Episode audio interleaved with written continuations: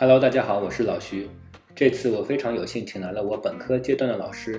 交通大学特聘教授陆明老师，来谈谈做学问的方法，以及他关心的城乡和区域经济发展的问题。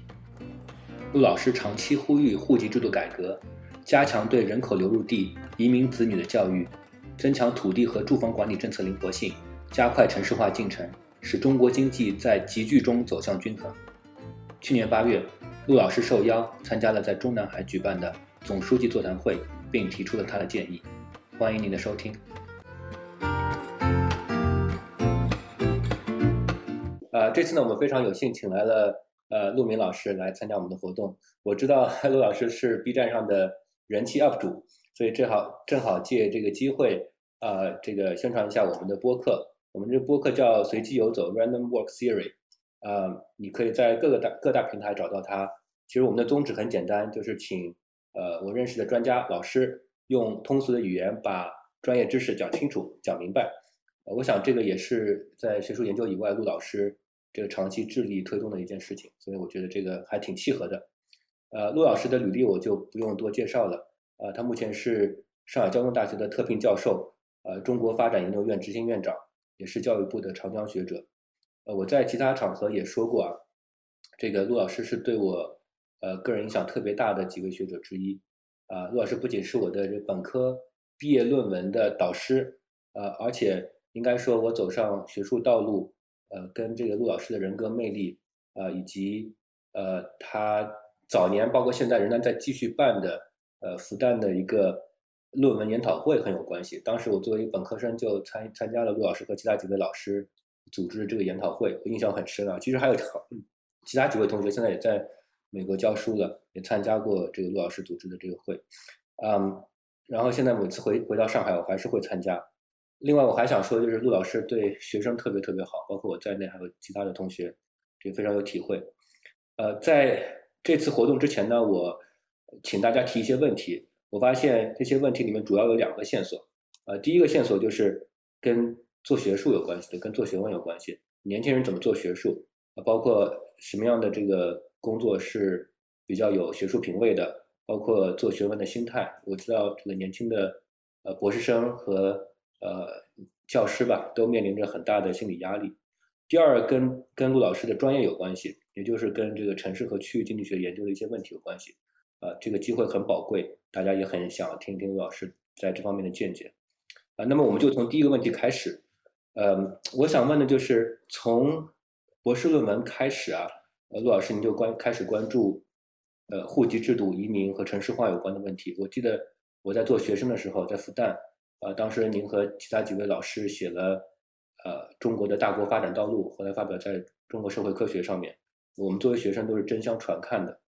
然后，然后那个那在那个里面，你就开始，那这个问题意识就已经很明显了。然后后来，呃，后来这个。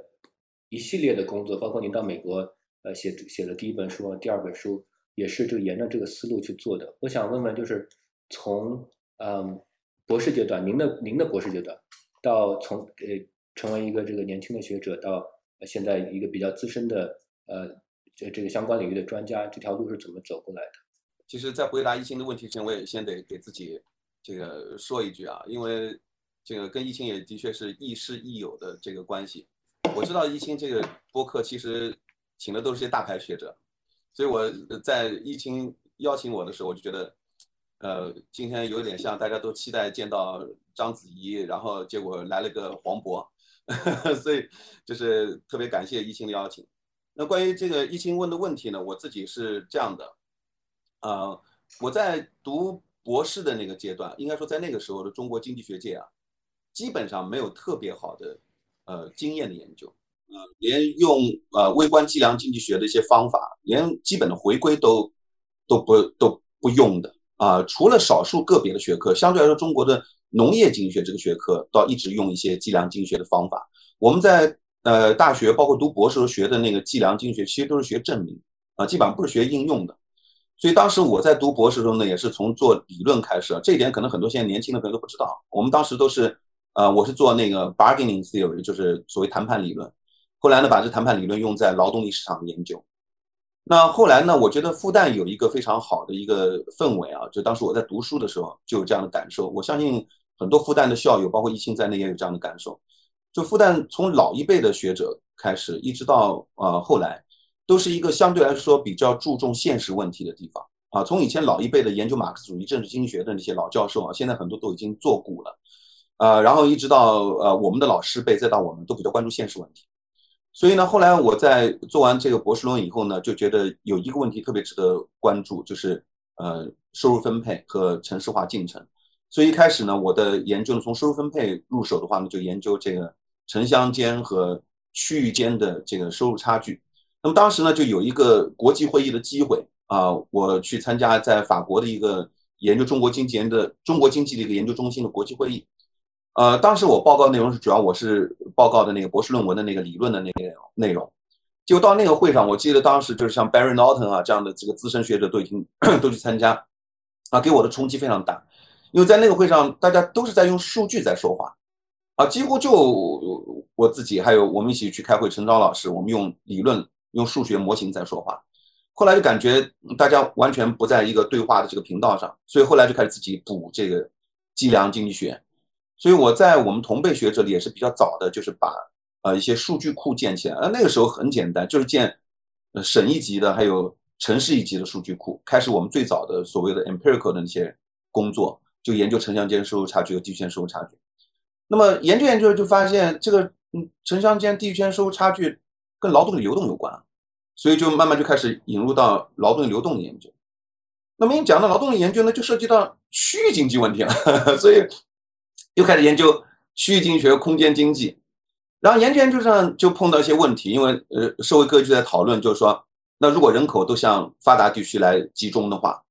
那么一方面欠发达地区会出现人口流失、空心村的问题，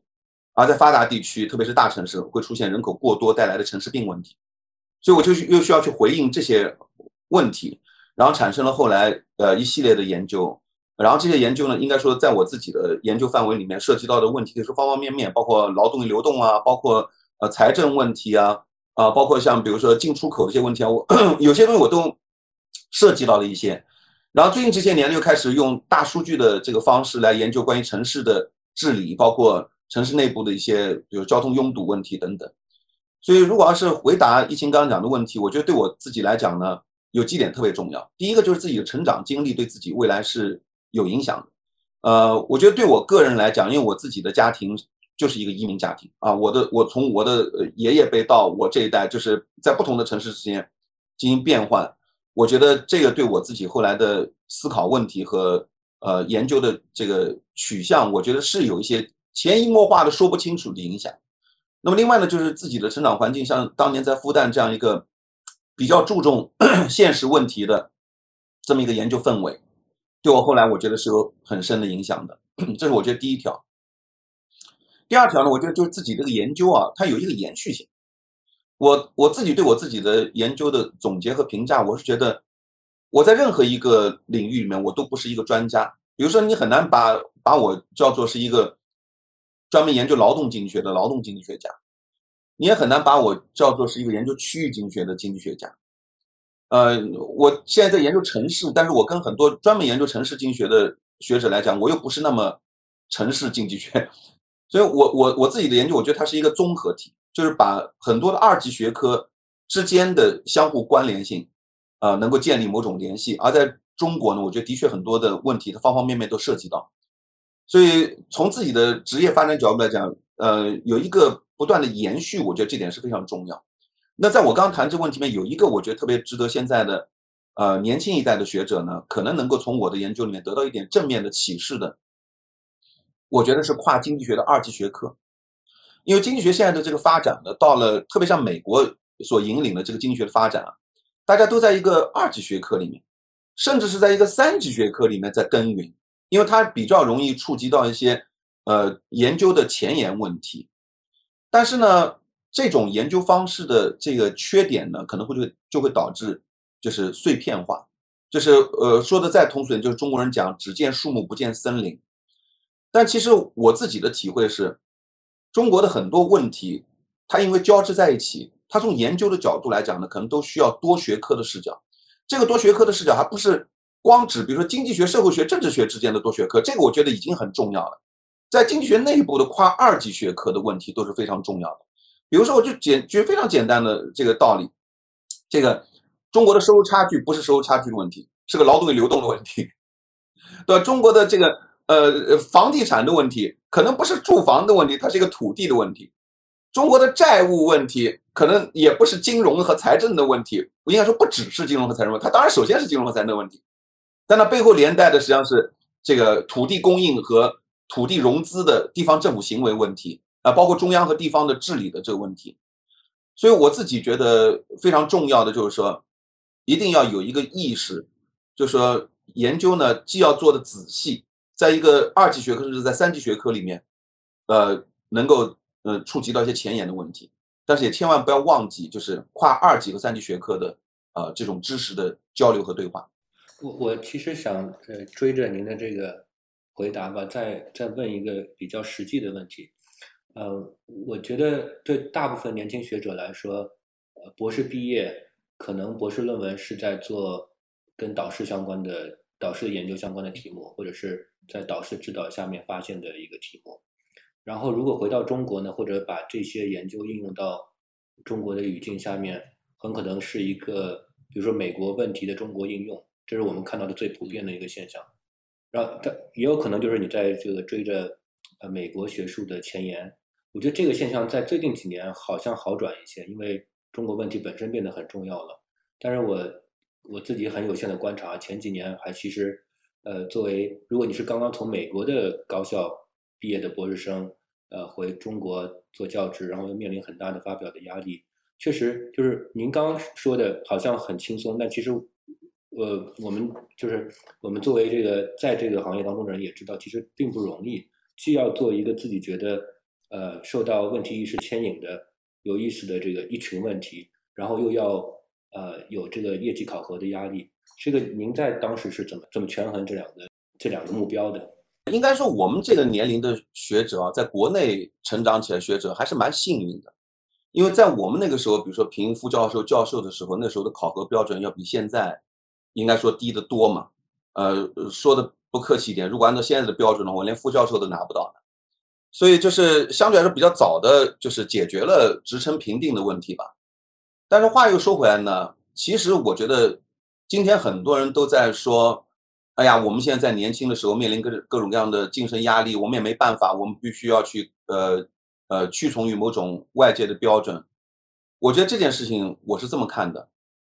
呃，一句话得分两边说。一方面呢，就是说我前面说我们这代人比较幸运，当年晋升教授的时候没有那么高的标准。但其实就算我们现在已经教授都拿到了，我们身上也可能有一些 title 了，有些称号了，难道我们就不面对？呃，来自于社会各界 和学术界的各种各样的评判标准吗，因为研究是在进展，不管是研究的深度还是方法都在进展。那么学术界它是有一套评价标准的，这个我想在直播间里各位朋友都知道，不用我去多讲。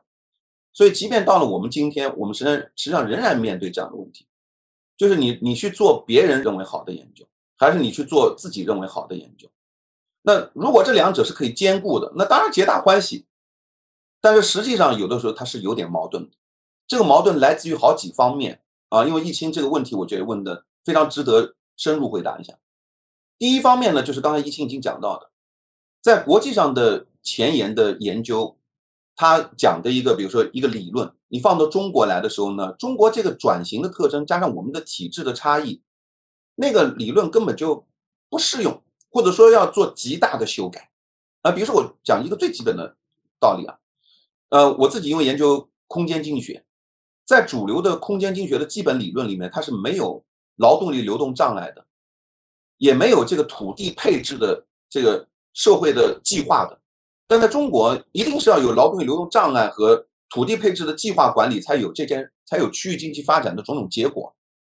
那么这个时候，如果你要把一个国外的一个没有任何劳动力市场和土地市场的摩擦的模型放到中国来，那就会产生一大堆误解。啊，比如说我曾经举过例子，在中国你怎么看待房价高？在一个市场经济国家里，如果你看到一个城市的房价除以收入的这个比值很高，而且不断在上升，那就是泡沫的迹象。但在中国呢，房价和收入比值最高的城市，往往是那些人口在流入，但是土地的供应受到管制的这样一些城市。那这种由于土地管制所导致的供给不足导致的房价上涨，还能不能把它叫做简单叫做泡沫？我只举了一个很简单的一个例子啊。那因为今天时间还是有限，如果有时间，我就光这些例子给你给你举一上午。就这是一个一种情况。那么第二种情况呢，就是在研究的时候呢，有一些在国外用到一些方法，包括像比如说我们的供给变工具变量的选择，到了中国来以后是不是那么的适用？又跟制度背景有关。就如果你对制度背景不理解的话，很可能。一个在美国适用的工具变量，到了中国来就不那么适用或者不那么重要。比如说，我还是以房价为例，大家知道在文献里面有个非常这个流行的工具变量就是地形啊，在一个市场经济国家，因为土地供应没有太多的政策管制，所以一个地方的这个土地和住房供应啊，跟这里地形有关。比如说坡度越陡的这么一个地方，那么它的这个住房供应就会受到限制。那么国内呢，当然也就有一些学者就是用类似像这样的这个呃工具变量来做。我也不是说这个工具变就完全不可以啊，可能中国的确也有一些地方土地供应会受到这个地形的影响，但是坦率讲，在中国真的没有，我可以说绝大多数的城市，这个土地供应都不是受制于地形，而是受制于上级政府给的这个建设用地指标，它完全是个计划管理的一个一个结果。啊，所以这样的话，就是一个在美国适用的方法，到了中国来，它也不适用。啊，再比如说第三层意思，那就讲得更深了啊，讲得更深了。就是我们现在基本上在研究的这些理论啊，它基本上是在现代经济学的这个呃基于个人主义的方法里面建立起来的一套理论。当然，它自己有一个非常完善的一个体系啊，从新古典啊到后来一般均衡啊，再逐渐加入。社会学、政治学的一些因素来完善这个新古典的体系。那么这套体系呢，它在特定的中国背景之下，你看中国就有一些不太一样的地方。比如说我们的文化背景，相对来讲，中国是一个比较具有呃集体主义文化的这么一个国家啊。另外呢，我们的体制有一个自上而下的一个垂直管理体制。那在这个标准市场经济下面呢，它因为它是基于原子式的个人主义的自由选择的理论，所以在这个这套理论里面呢，它没有一个自上而下的行政管理体制。但在中国呢，很多事情你这个自上而下的行政管理体制是绕不过去的。所以这里面甚至上还涉及到了，就是中国发展道路和其他呃发达国家的市场经济发展道路之间的差异问题。而这些问题呢，在我们现在的经济学研究里面都被极大的忽略了。比如说，我们怎么去看待中央政府的这个协调作用？啊，好像这个问题就在我们经济学里面就是研究的特别少，因为在其他国家似乎这个问题不那么重要，但在中国，我觉得在基础设施的建设，啊，在跨界的污染的防治等等这些问题里面，其实中央政府的协调是非常重要的。包括最近这一年多的时间里面的疫情的防控，中央政府的协调也是非常重要的。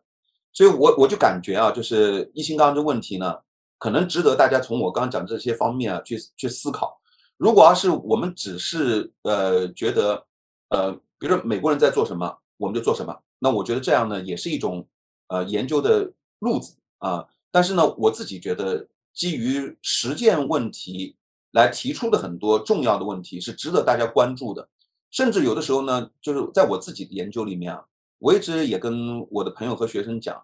如果我回顾我自己的研究的话。很多的研究，如果当时我是以它发表在哪里去作为一个评判标准的话，我根本就不会去做，或者我根本就不愿意去，不愿意去做。但是我觉得是需要去做的。比如这里我也去举一个例子啊，当我在研究城市病的时候，因为涉及到一个问题，就是很多人都说人口流入到大城市会带来城市病，那这里面有个基本的一个问题就是，那城市病是不是跟人口规模有关？那我就去找文献，我就发现，居然不管是外国还是中国，就很少，到中国就是没有，去回答我们的污染问题和拥堵问题跟人口规模有没有关系？那于是我就去做。那么大家去做这个呃实证研究都知道，这种研究的方程左边被解释的可能是污染和拥堵，方程的右边呢是城市人口规模。那我这样一一讲，熟悉实证研究的方法的朋友可能就知道了，这种研究工具变量很难找，找到了别人也说你这有问题。那类似于什么 DID 的方法、RD 的方法，那就更加是不靠谱，没法用。但是哪怕是简单的 correlation，你也能告诉大家，就这两件事情之间到底有没有很强的关系。但这个是重要的。那这种研究出来，我做的时候我就知道，不要说中国社会科学、经济研究了，估计像世界经济这样的，在中国就是属于呃。Top five 里面，但是又比经济研究和社会科学、中国社会科学要相对评价低一点的这个杂志，恐怕他也会觉得这样的文章就是是不能发表的，审稿人也不会让我过的。所以实际上最后就是这个文章发表的地方也不好啊。如果按照通常的评价体系，但是我我我认为我要去去做的。所以一直到今天，我在回答很多关于人口增长以后是不是会导致更加严重的城市病的问题的时候，我所引用的一些研究。大量的还是我自己团队的做的一些呃相关性的这些研究啊，所以我就举这样一些例子啊，告诉大家，我觉得人的研究选题和走向其实是有呃价值观的。呃，我曾经跟我的一些学生也也也也讲这样的话，呃，我想因为今天在直播间里也的确像一清讲的有很多比我们更年轻的朋友嘛，我自己是这么看，如果一个研究做出来呢，大家都叫好。就是以当下的这个标准来叫好，我我我我其实觉得也好不到哪里去了，因为有的时候就像你看，就是有一些重要的问题和具有开创性的问题，它最早这个出现的地方或者说杂志，呃，都不是最好的地方，很多时候是这样子的，而且它一开始的这个研究显得特别粗糙，但它可能具有一定的开创性，呃，而且我觉得这种现象不光是在学术界存在，其实在社会各界都存在。比如说，在艺术领域，大家如果回顾一下，在一两百年以来的这个艺术的发展，你也会发现，当一个新的流派事后呃被大家觉得，哎呀，这是一个划时代的东西产生的时候，在它刚出来的时候，也都是不被主流认同的，甚至有很多艺术家到了死后，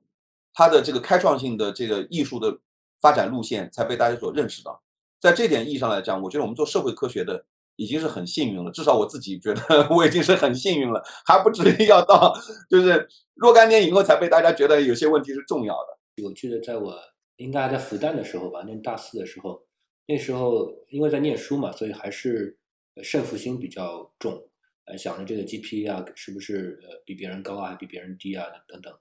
但是我记得有一次，呃，您跟我们说，也是这个周二组会吧，算是这个呃研究讨论的会，你就说。这个研究其实不需要争胜负，就不是说一定要做的比别人好，因为这好坏的评价是很模糊的。所以那个是对我非常大的一个 relief，就是我我就是很奇怪啊，其实现在听起来好像并没有什么特别的，但是我突然就觉得这个身上的这个担子轻了很多，因为可以去做自己觉得有意思的东西，但并不一定要说这个东西比别人做得好或者没有别人做得好。这个还是就我补充一下，就你刚刚说的这个平常心吧。嗯，但是我还想追问一下，就是其实还是我们在我们在这尤其年轻人吧，就最大的约束是时间了。我们呃在探索我们要做的这个研究的题目，或者设置自己的这个研究的议程的时候，呃，可以有不同种类的工作。比如说，你可以去做描述性的工作，就把这个事事情讲清楚，就收集数据，呃，然后做比较这个。基础的数据工作，然后描述，这很重要，而且现在看起来越来越受到重视。当然是我我个人认为是一个好的趋势。还有一个呢，是把这个你刚刚提到的，把制度细节讲清楚。中国和呃其他国家的哪里是不一样的？还有一个呢，就是试图找规律，就是是不是能够从中国或者其他国家的数据当中或者案例分析当中提炼出有一般性的规律。我觉得这好像是不同层次的工作，呃，也不能说有高低了。但是我但是这个年轻人要要同时做这几个事情，好像有点做不过来。呃，您您在当您在这个研究起步的时候吧，有没有这种有意识的呃这个呃设置哪个更重要？对你来说，就你你是怎么去权衡这几个这几个目标的？我觉得刚才讲这几个工作都要做，但是没有绝对的先后之分，而很可能是相互交叉在进行，就看你工作进展的哪一步。我觉得我打一个比方，大家可能会觉得比较清楚一点。做学术研究，尤其是做自己的学术思想的体系的构建，就好比是造房子。那我们当然都知道，造房子需要有地基啊，需要有承重墙，然后呢，再有外墙、外立面。然后再有装饰，最后你会看到一个完美的建筑。你说哪一个重要？哪一个都不可缺少。没有地基，房子会塌。但如果我们没有外立面，没有装饰，你把这个房子造好了，地基再牢也不美观，没有人会欣赏你。所以我觉得，对于我的这个研究，呃来讲，我自己有一个自己对于中国问题理解的一个框架性的东西。我。非常重视一些基础性的东西，啊，同时呢，我也非常重视，比如呃细节性的描述和制度性的描述。然后若干年过来以后呢，你会发现，就是有的时候我做的一些 empirical 的工作，就像我刚刚讲到这个城市规模跟污染之间的关系，这个文章单独拎出来，可能很多学术界的人都不知道它，因为我没有发表在特别好的杂志上。但对我个人的研究来讲，它就好像我造一个呃中国式的建筑，它要有一个屋檐，那个角要翘起来。这个角如果我不把它给做出来的话，这个这个房子是不漂亮的。我觉得我必须要去做它。但反过来讲呢，我这么多年的这个工作，做到很多，比如说呃 reduce form 的那些简约式估计以后，最近这些年呢，因为一些机缘巧合，这个机缘巧合我觉得是两方面的结果啊。一方面呢，就是我们这个团队积累了大量的 reduce form 的一些经验研究以后啊，这个结构性的东西开始慢慢清楚了。那么另外一个机缘呢，就是比如说像在复旦，呃，我现在有一位合作者，就西西灿老师，他自己做很多结构式的这种模型。然后呢，我由于我做的很多 empirical 的这些东西呢，现在慢慢慢慢就是国内外的一些呃学者都知道嘛。那有一些，比如做结构式的估计的一些，呃，我的合作者就说，哎，陆老师，你其实原来讲的东西啊，我们可以再重新把它做一遍，就是我们用结构式的估计把它重新估估计一遍，考虑考虑一般均衡东西。那么这样的话呢，最近这两年呢，其实我有，呃，好几个团队在同时推进，就把原来有一些已经想过这个思想啊，再去把它重新的变成一个结构式的估计。但你换一个角度来讲，如果不是。过去十多年时间里面，我们一点一点、一点一点的去积累一些 reduce form 的简约式的那些估计，包括把一些事实和制度背景给搞清楚的话，我估计今天做很多结构式估计的人，连最基本的制度背景都不知道。所以我觉得大家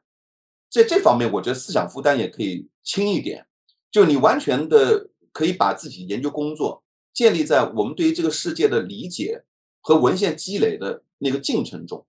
在这个特定的阶段，对有些很重要的问题，如果连最基本的事实就不清楚，你就去讲最基本的事实。就像曾经早期，我是最早的一批把就是中国的呃土地制度如何转化成为呃建设用地指标的跨地区配置，然后如何转化为比如说呃空间资源错配，就是把它讲讲讲出来了。我不敢说我已经讲得很清楚，但是我至少是讲出来了。你看我最早发表的一些关于。呃，空间错配的一些文章，甚至比一些发表的英文文献里面讲的 spatial misallocation 文章还要早一两年。呃，但是我那早期工它就是描述性的。那我现在做的呃 structural 的这些结构式的这些研究，就是建立在当时那些描述性的事实和 reduce form 的基础之上。我甚至还有这样的经历，呃，我就不讲很具体的呃呃呃这个细节了。我有的研究做了已经有十年了。但是到现在没有发表，然后最近呢，我们在不断修改的过程当中，觉得，哎，当时做的这个 empirical 工作，如果我们可以去再加一个结构式的模型，可以把这个事情讲得更加的清楚和被经济学界所接受，我觉得那我们就推进啊，啊，不要有太多的执念，就是讲哪一个是基础性的，哪个是细节性或描述性的，其实它都是相辅相成、互为因果的，啊，我是这样认为。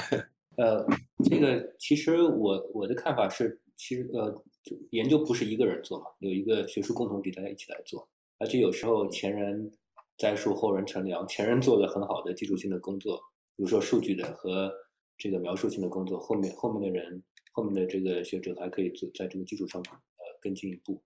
呃，我我还想这个问一个问题，就是关于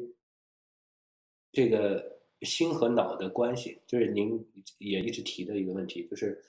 因为我认识您很多年了。呃，从很早很早的时候我就知道你很关注这个移民的福利。我其实读您的文章，有时候也能够感受到你是有一个想说话的冲动，对吧？我们想想把这个呃政策建议提出来，然后这个建议呢，既是基于呃经济学的理论和逻辑，也是基于你你你认为什么样的政策目标是可遇的，这两个东西的结合，就 normative 和 positive 的结合，那。我我我在做这个写文章的时候，或者开始一个研究题目的时候，有时候也会想这个问题：我要不要考虑？呃，我做一个研究是是不是它有社会影响，或者是不是它有政策的影响？因为我在的领域啊，这政治学，我现在基本上不完全不考虑，因为太太渺小了。作为学者，我们太渺小了，太多变量，也说不清楚这个你你做出来的这个结果给出的政策有没有实际的价值。我自己是现在是比较一个比较 humble 的看法。那经济学可能情况又不一样，那您是怎么看的？呃，这个问题，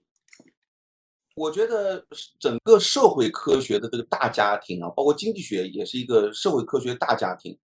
我觉得其实这跟研究领域有关，啊，其次才是跟每一个学者的自我要求或者说追求有关。你比如说，你现在如果要是研究的是一个。呃，博弈论的方法或者是计量经济学的方法，那就根本不涉及到我们今天讨论这个问题。即便是在同样的一个呃应用性的问题里面，比如说打个比方讲，我们就讲啊呃土地问题好了，啊土地问题好了，我们就举个很简单的例子，如果我们在土地问题里面讨论到土地供给如何影响到房价，哇，那这个问题太重要了，这个问题会涉及到中央如何去。呃，看待今天房价高的成因及其相对的这个政策啊，这非常重要的。那么，如果在土地问题里面，呃，你涉及到一些其他的一些问题，比如说像呃呃容积率的管理，呃，或者是比如说如何在一个小街区里面去配置，比如说不同结构的土地，相对来讲呢，是一个比较地方层面的问题啊，比较 local 的地方层面的问题。但其实也蛮重要的，像对上海这样城市，我刚刚讲的这些问题就已经很重要了。但是它不是一个全国层面的问题，因为很多地方它没有没有类似像这样的这么严重的问题。所以我觉得，首先是跟你的研究的题目有关。那么恰巧呢，像我的研究啊，这个一不小心就是上了贼船了。就是一开始呢，我自己去做这个研究的时候啊。我想，可能很多人都不相信啊！我从来没有想过要去干什么，比如要去做公众传播啊，要去让大家知道这个事那个事儿啊。最初的研究动力就觉得我要把这事情搞清楚。但是做着做着做着做着，因为社会科学就一一定要跟社会互动、跟政府互动，就发现怎么有那么多问题，大家存在分歧，所以产生了对话的这个需求啊，产生了跟社会公众。交流跟政府去提政策建议的需求，那么逐渐逐渐呢，就变成了啊一些社会和政策的这个影响。那么第二个方面，我觉得当然就是个性。但是有的时候坦率讲，我我我也是被逼的。其实易清你应该比较了解我，你还记得就当年十年前我在哈佛的时候，那个时候就是微博比较火的时代。你还记得我我从来没有过微博，到现在也从来没有过微博。所以其实我不是一个就是。觉得好像我需需要用这个 social media 来加强这个跟别人联系的这个人，我甚至有时有点社交恐惧症。我这样讲，肯定很多人都笑死了。但是有的时候是这样子的，呃，我们已经做了一些研究，而这个研究明确就是可以产生一些对于社会公众的认知和对一些政策的校正，它关系到这个人民群众的这个福利和整个国家发展。那么，当你看到这一点，反正对我来讲，我就说我有点坐不住，我就觉得我要我要把这个事情要得要得说给大家听。呃，就像我在书里讲到的，能够有一个人明白也是好的。那么，如果明白的人多了，那么能够去这个，比如说影响国家的政策，如果明白的人哪怕很少，那么如果这些人能够，比如说对自己的决策角度来讲，在选择是呃呃进入到城市还进入到大城市，还是回老家的选择里，比如说自己呃置业买房子是在哪里买啊，他有点帮助。从社会心理角度来讲，像我们在大城市的很多人，啊，有些我的学生听了我的课以后说，哎呀，陆老师，我听了你课以后，我对很多这个外来人口的看法就完全发生变化了。哎，我觉得可以能够弥合本地人和外地人之间的一些歧视啊，或者敌对的这样一些心态啊。哎，我觉得我挺有成就感的。呃，如果要是让我还有一次再选择职业的机会的话，我想我百分之九十九的概率我不会再选择我现在这个职业。嗯，但是人生只有一次嘛，已经走到这样了。但我记得你好像以前说想做主持人，对吧？这个是啊，那个是那个是小的时候，这个小的时候就读高中的时候嘛，那时候觉得做新闻很酷。那个时候不是想做主持人，那个是想做新闻记者。那就觉得，哎呀，做新闻记者可以全国各地、世界各地到处跑，那很酷。然后后来就是呃读了大学的时候，因为唯一的机会嘛，就是那时候做广播台嘛，啊，所以就是在广播台里面做播音员啊，这个事情也很有意思啊。就是如果讲点花絮的话。我那个时候纯粹出于兴趣的这个事情，谁知道到今天的网络时代，对我比如说在呃 B 站上开课，对于比如说像在喜马拉雅里面做这个语音节目，就是非常那个。你比如像我有时候录视频啊，来录的这个导演组说啊，我们今天准备两个小时，我说你不用准备两个小时，肯定一小时给你搞定。就是这种经验的积累啊，我万万没有想到，还今天能在。今天的语音和视频时代还能用得上，所以人生真的很难说它有规划的，其实都是走一步看一步。嗯，好的，谢谢杜老师。那我们过渡到第二个问题，跟您的专业领域有关。呃，在过去一段时间里呢，您的在关于城市化和区域发展的工作，在学术界啊、读者群啊以及大众媒体上面都产生了非常大的影响。呃，对于还不了解您的研究的听众，能否请您简要的谈一谈？您在这方面的主要观点？关于城乡和区域发展，在中国最为有争议的问题，无非就是现代经济所出现的经济和人口在少数地区急剧发展啊，来获得规模经济收益和区域间发展平衡之间的关系。我一直以来的观点就认为，这一组关系要更新认知，不能老觉得这个平衡啊，就是一种在总量意义上每个地方呢都要长得差不多。而应该追求一种人均意义上的平衡。如果要是把总量意义上的平衡，或者说均匀分布啊，来作为一种政策的目标呢，那就会导致呃，对于相对来说发达地区的一些限制，包括限制人口、限制土地供应。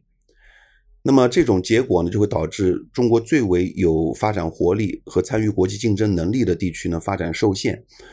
事实上的结果是导致了这些地区人口持续流入，但是呢，住房供应跟不上，交通基础设施、公共服务跟不上，导致一堆矛盾。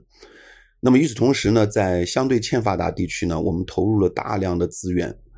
那么其中有很多资源其实用来建设了一些工业园，还有基础设施，还有一些新城建设。大量的这些建设，实际上事后证明。人口在不断的流出，事前的投资实际上回报非常低，而且这个回报呢，在比较低的情况下，实际上又体现为地方政府债务融资实际上没有相应的回报啊，变成了地方政府的债务和潜在的财政金融风险。那么，所以这样一来的话呢，在区域经济协调发展的这个道路当中呢，呃，就应该走上一条被我称之为叫。在集聚中走向平衡这么一种道路，集聚呢，就是让市场发挥决定呃配置资源的这个力量，让经济和人口在一些呃各各种条件优势的这些地区呢能够去发展。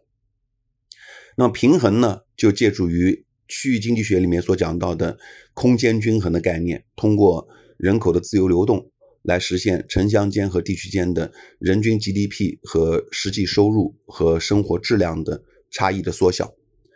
嗯，那我也想可以告诉大家，现在在中国，实际上从数据上来看，就正在走上这样一条一边经济和人口集聚，一边呢，呃，地区间人呃地区间和城乡间的人均 GDP 差距不断缩小的这么一个过程。啊，所以，对于一些沿海地区来讲，特别一些大城市来讲，通过行政力量来限制发展的规模或者人口，应该说是一种啊没有必要的一种政策。面对人口集聚所带来的啊住房、基础设施和公共服务等等，应该主要通过供给侧来增加数量啊，改善它的呃结构和空间布局，呃，提高质量，来顺应人口的增长。那么最终呢，中国的一些大城市就会发展成为一些大都市圈和周边的这个呃一些中小城市连片发展。按照呃中央的一些说法啊，这个叫做。为优势地区要创造发展条件啊，提高经济和人口的承载力。在您就试图说服，就是做说服工作的时候，不管是您的学生，还是你在外面开会碰到这个呃官员，你觉得你就是您您觉得您用这个经济学的理论去说服他们的时候有用吗？呃，他们是主要是认识的误区，还是利益的这个或者或者激励的差异？比如说，我举个例子，我我自己是上海人，我自我批评就是，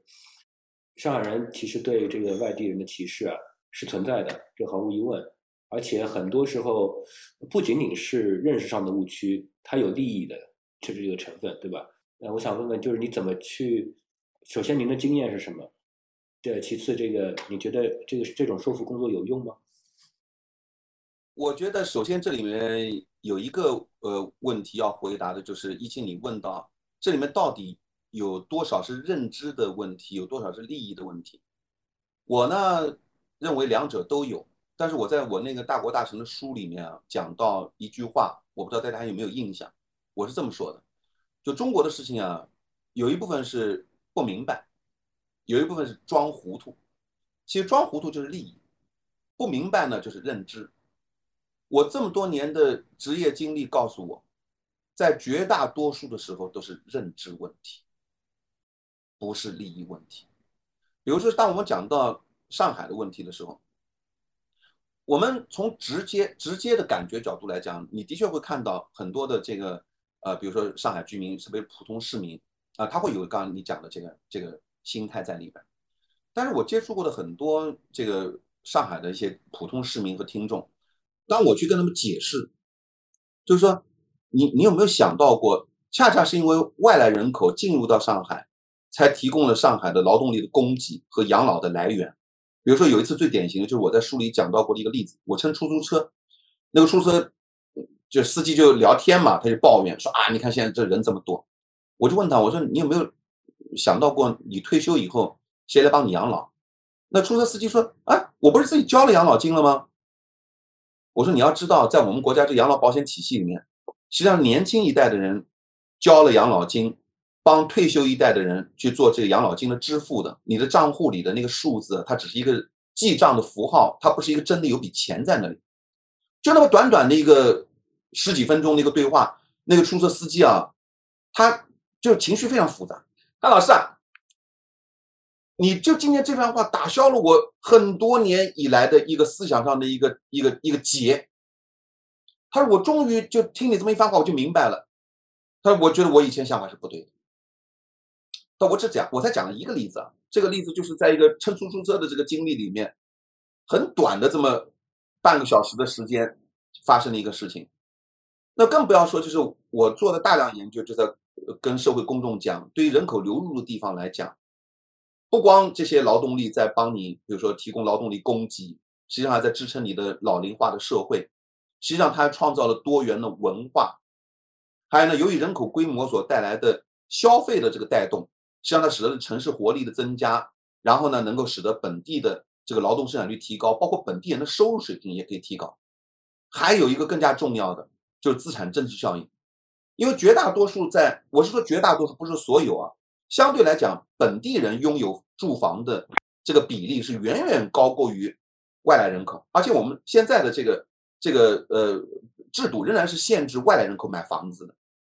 所以资产增值效应主要是为本地人所获得的。那么如果你要是人口进来的话，实际上受益更多的是本地人啊。反过来讲，如果要是人口不增长的话，房子价值不增长，房价下跌，你说 受益的是不是就就少了嘛？所以从各种各样的角度来讲呢，我们都要去告诉人口流入地的人，其实人口进入带来的好处是远远超过坏处。那么另外一个方面呢，就是很多人有一个直觉，就觉得，哎呀，人多了以后带来，比如说拥堵啊、污染啊、呃房价高啊这样的城市病，所以很直接的政策含义就是要控制人口。但实际上，我也做了大量的工作，告诉大家，就是其实一个城市的拥堵和污染问题跟城市规模关系不大的，不能说有关系，但是我的数据告诉你，就是没什么关系，没什么太大的关系，主要是管理和技术进步的这个问题。那么至于房价呢？前面在回答一星的问题，我已经举例子举到了。我们现在在中国房价比较高的几个地方，比如说北京啊、上海啊、深圳啊这几个地方，都是人口在大量增长，但是我们土地供应还有住房的供应不足了，结果导致呢就是短缺所导致的这个房价高的问题。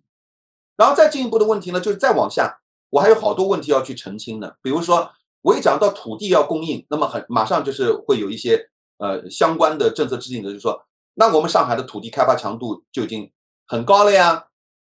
那我又又要去写一些文章，那这些文章已经跟你前面问的问题有关了，这些文章我不可能发表在任何的 top journal 上，就是一些最基本的事实，但是我需要跟公众解释，在中国城市的定义都跟别的国家不一样，我们的城市是一个。行政管辖区的概念，但是我们的行政管辖区的这个上海呢，又比国外的像东京都市圈这样的一个都市圈来的小，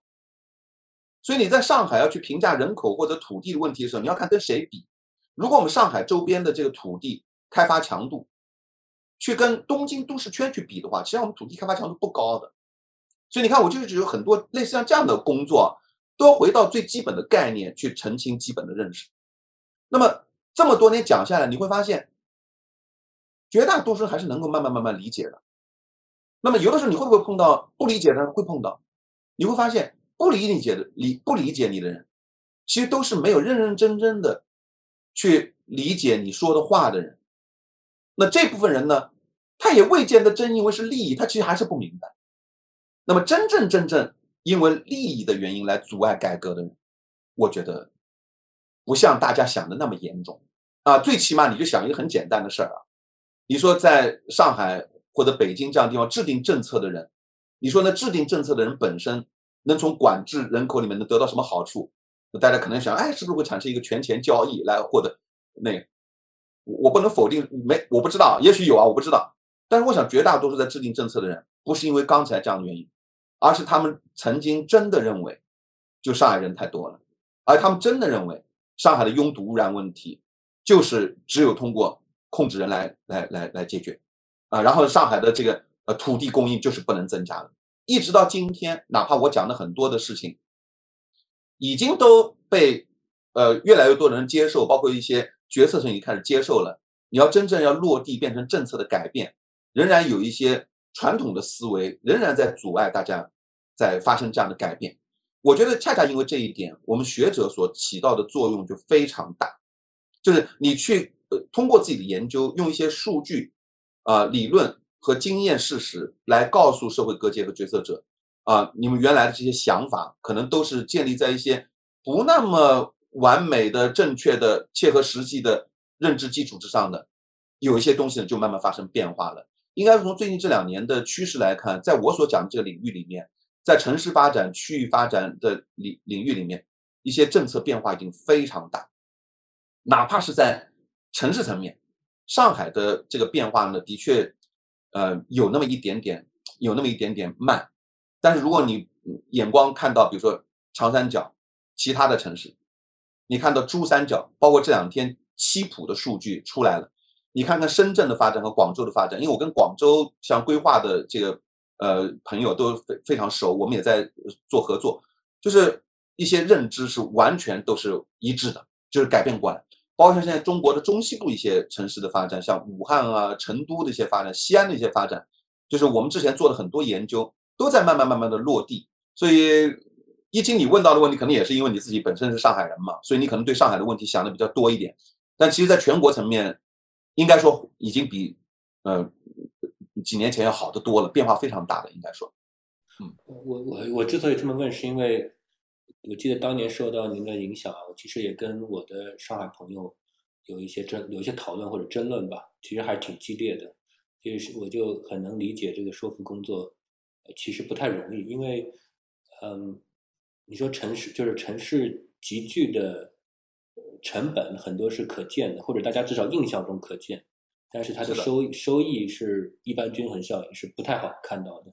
就不太直接能够观察到。这个您在书里面也讲到。所以这可能是一个说就说服当中的一个一个困难。当然，另外一方面就是当您说，因为您您的一个主要观点就是集聚从集聚中集聚中走向均衡嘛，就是呃那些人口流出地的呃人们或者官员或者这个老百姓觉得觉得这样不好，因为我我的家乡没有没有发展的更加繁荣，呃这是另外另外一方面的阻力了。其实还比较呃反直觉的，就是这说服工作还挺困难。不过您一直在这方面做努力，嗯。是这样，就是说，你刚刚讲这个问题又引起我很多的想法啊。我们先来谈谈这个人口流入地，然后再来谈人口流出地。人口流入地呢，其实我接下来讲的话，就想告诉大家，其实有的时候这些已经形成的认知啊，其实并不是那么容易，并不是那么难反驳的。就就看我们有的时候从哪个角度去讲。比如很多人都认为，外来人口过来以后增加了拥堵污染问题，啊，拥特别是拥堵问题。其实你你你反问他，你觉得是本地人开车多还是外地人开车多？特别是我们在控制人口想控制的那部分人口，就是比如说相对来说受这个受教育水平比较低的那部分人口，觉得他们开车吗？他们好像也不怎么开车，他们怎么会造成拥堵呢？再说房价高，你如果控制个大学生，那他可能未来还是要买房子，然后你控制的低技能劳动者，他根本就买不起房子。它怎么会导致房价高呢？对吧？就所以就是很多时候呢，就是我们有的时候一些认知啊，都是直觉，但直觉是很欺骗人的。然后呢，就是我的团队后来在这个基础之上呢，也做了一些数据分析，就是数据里面就能看得到，其实相对来说，低技能劳动者或者或者外来人群的人口的数量，跟城市的拥堵问题几乎没有任何关系，相反倒是。本地户籍的人口的数量，跟拥堵之间倒有点关系，有点微弱的正相关关系啊。因为我前面讲到这部分人口他是要呃开车的，而且这部分人口他因为买房子比例比较高，往往容易形成什么呢？就是我们在城市经济学所讲的职住分离问题，就居住和呃就业之间的分离问题。所以这部分人口的增加呢，倒真的有可能这个呃带来拥堵问题啊。换句话来讲，如果真的你相信人口是导致拥堵问题的原因的话，倒真的应该减少本地人口，这个很有意思啊。然后接下来再讲到人口流出地，我在回答疫情上面一个问题的时候，我说绝大多数的时候是认知问题，但是我觉得我不希望造成一个误解，就是说陆老师是不是觉得激励问题不重要？不是，激励问题非常重要。比如说地方政府的官员考核和税收激励是非常重要的，而这点呢，在人口流出地比较明显。人口流入地没这个问题，因为人口流入地，当你人来了以后，他是做大 GDP 和做大税收的嘛，啊，他主要在人口流入地不愿意接受外来人口的原因，是因为觉得外来人口造成了城市病，分担了呃分分摊了公共服务，那人口流出地就会觉得，哎，我如果人口流出了，建设用地指标也不给我，那我就这个经济增长就没有了，税收就没有了，那么激励的问题呢？通过激励机制的改革去改革啊，比如说我也在我的一系列作品里面在讲，对于人口流出地的地方政府呢，你不能老是去考核它的，比如说财政税收的增长和这个，比如说经济的 GDP 总量的增长，你要更加多的让他们去关注人均 GDP，还有呃欠发达地区人口流出以后导致的生活质量的变化。那么还有呢，就是财政转移支付。那么当欠发达地区人口流出以后呢，它的财税资源下降以后，对于公共服务和基础设施提供能力肯定是相对弱化的。那么一定要把财政转移支付机制建立起来，把人口流入地通过 GDP 增长导致的这个呃呃税收增长空间，通过中央财政转移支付呢，转移到相对外围的欠发达地区里面来。不光在整个国家的层面要做，现在我们讲城市群的一体化，比如长三角一体化，也要考虑在人口流入的发达地区大城市。怎么通过财政转移支付的机制和税收共享能够让相对外围的人口流出地能够享受到经济共享的经济成果的这个共享的这个结果。那么除了我刚刚讲机制以外，那么还有一部分问题，就传统经济学里面讨论非常少。我这些年呢，慢慢慢慢在思考这样的一些问题，就人的情感因素啊，比如说，比如说这个人呃流出了，我收入是提高了啊，那么我的情感上我是觉得嗯不舒服的啊。当然，情感又有两种啊，一种呢跟制度有关，比如说今天我们所讲到的留守儿童问题，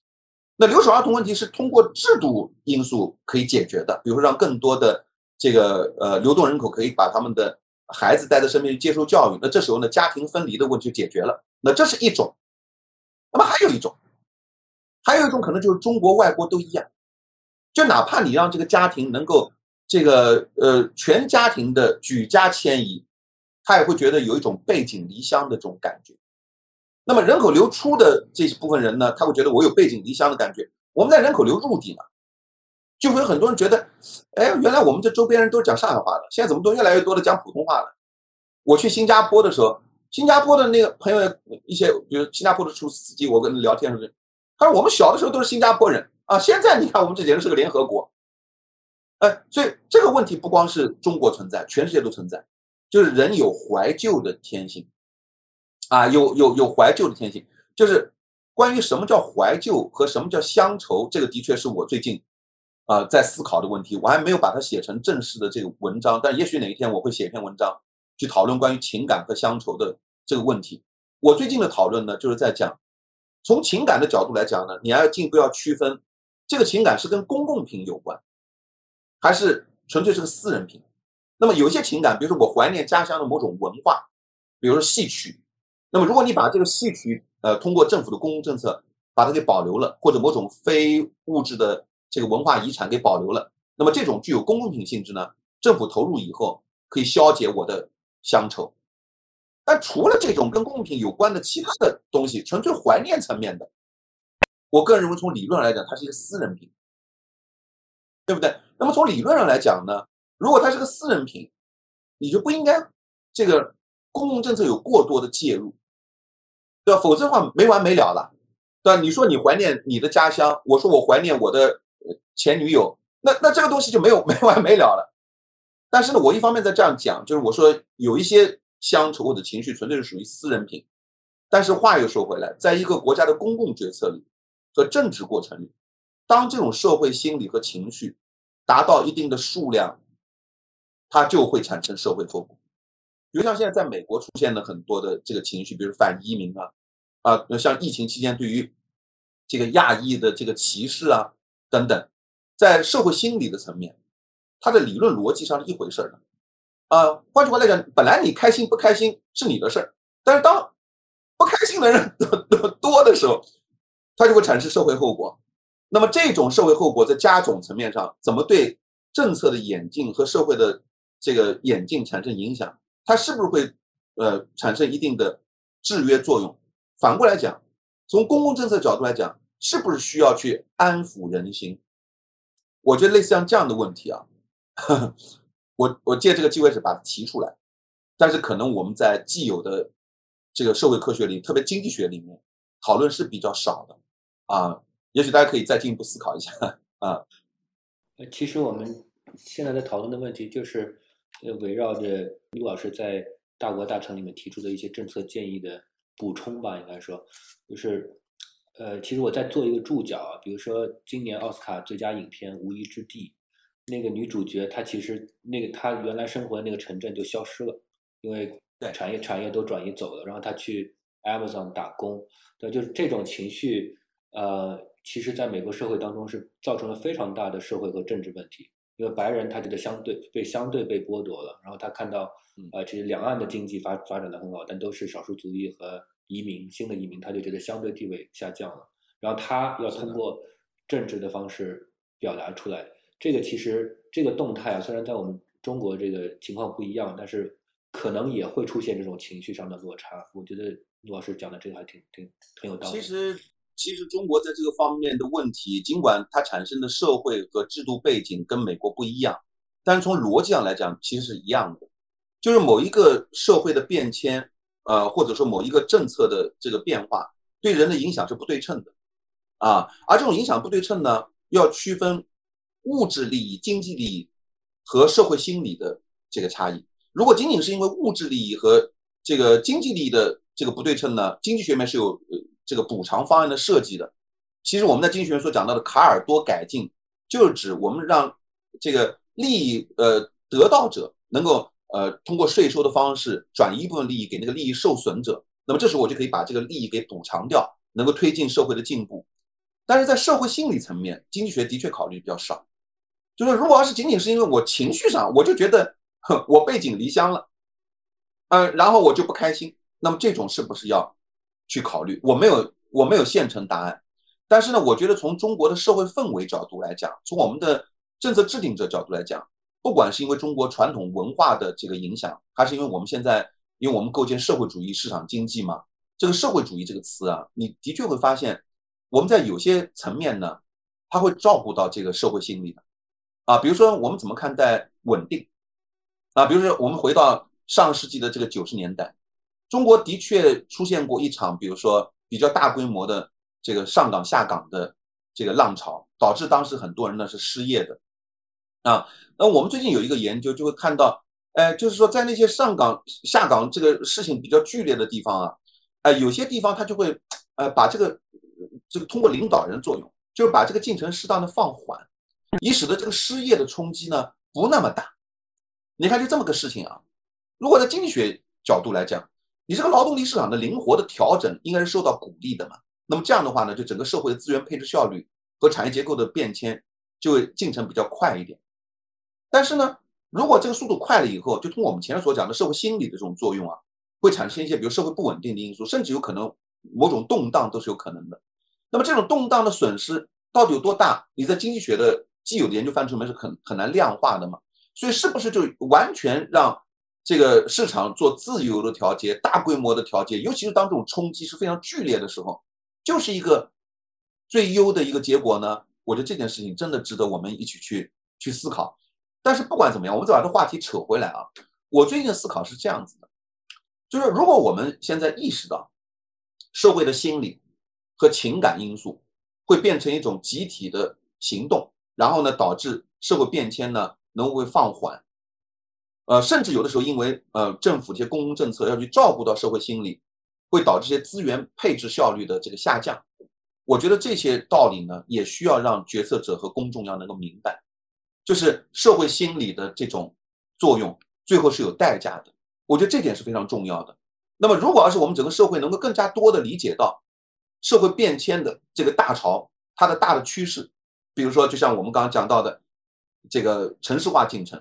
和人口流动的这个进程，如果大家能够意识到这是一个。社会规律的话，那么在人口流入地，减少反移民的社会心理，更加平等提供公共服务，然后呢，对于家庭分离所带来的这种情感，我们在人口流入地通过让外来人口的孩子在本地上学，能够呢融入进来，甚至呢，我可以去，比如说帮助外来人口去融入社会社这个本地的社区，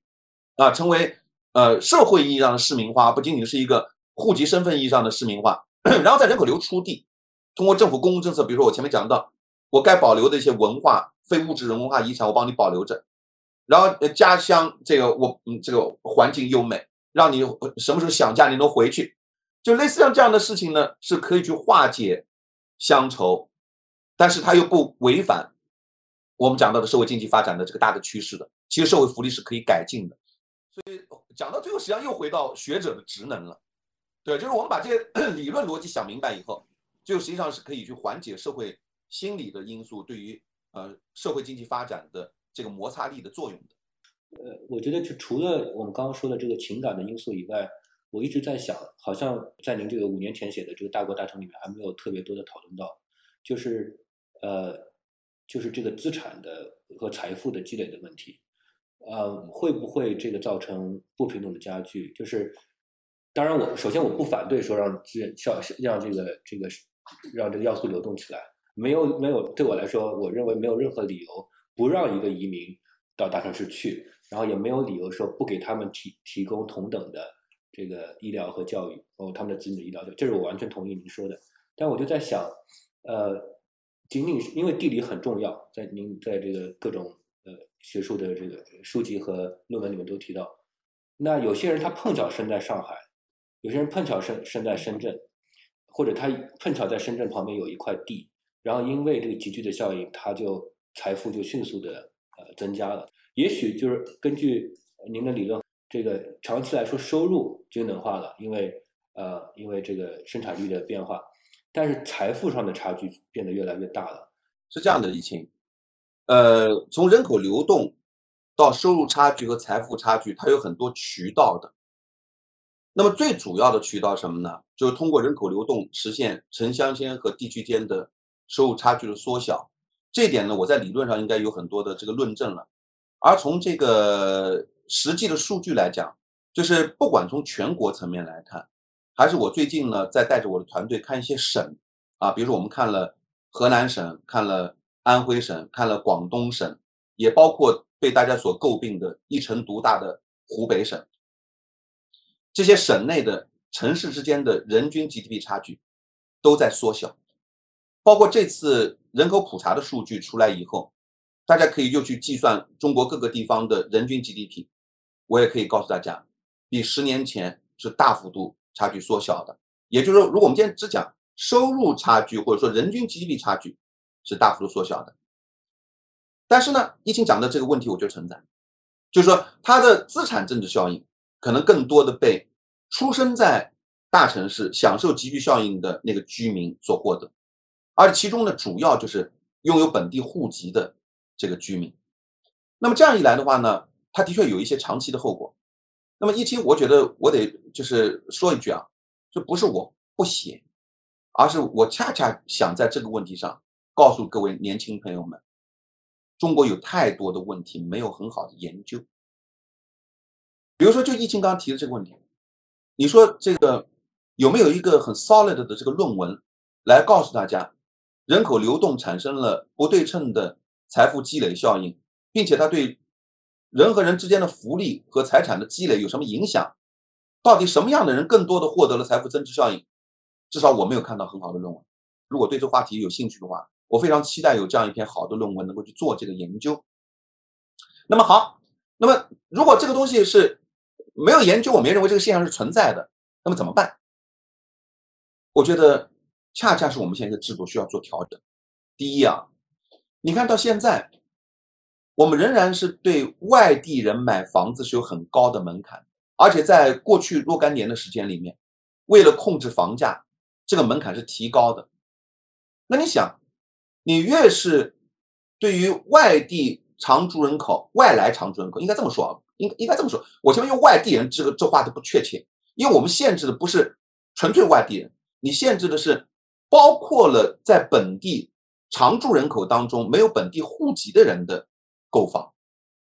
那么这样一来的话呢，你想那些已经在你这个城市就业和居住，但是就因为没有本地户籍，他不能买房子，或者要延迟几年买房子。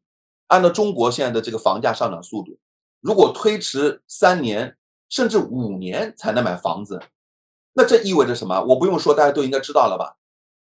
对？那你这个政策其实不合理的，因为我我我交纳税收了，对吧？那那我我也为这个城市做了贡献啊，但是我在资产增值收益上来讲，就是要比别人来的来的短，呃，这是为什么？对吧？我觉得这是要改的，这是相对来说我觉得不好的这一面。那么好的一面呢，我觉得也得一起说，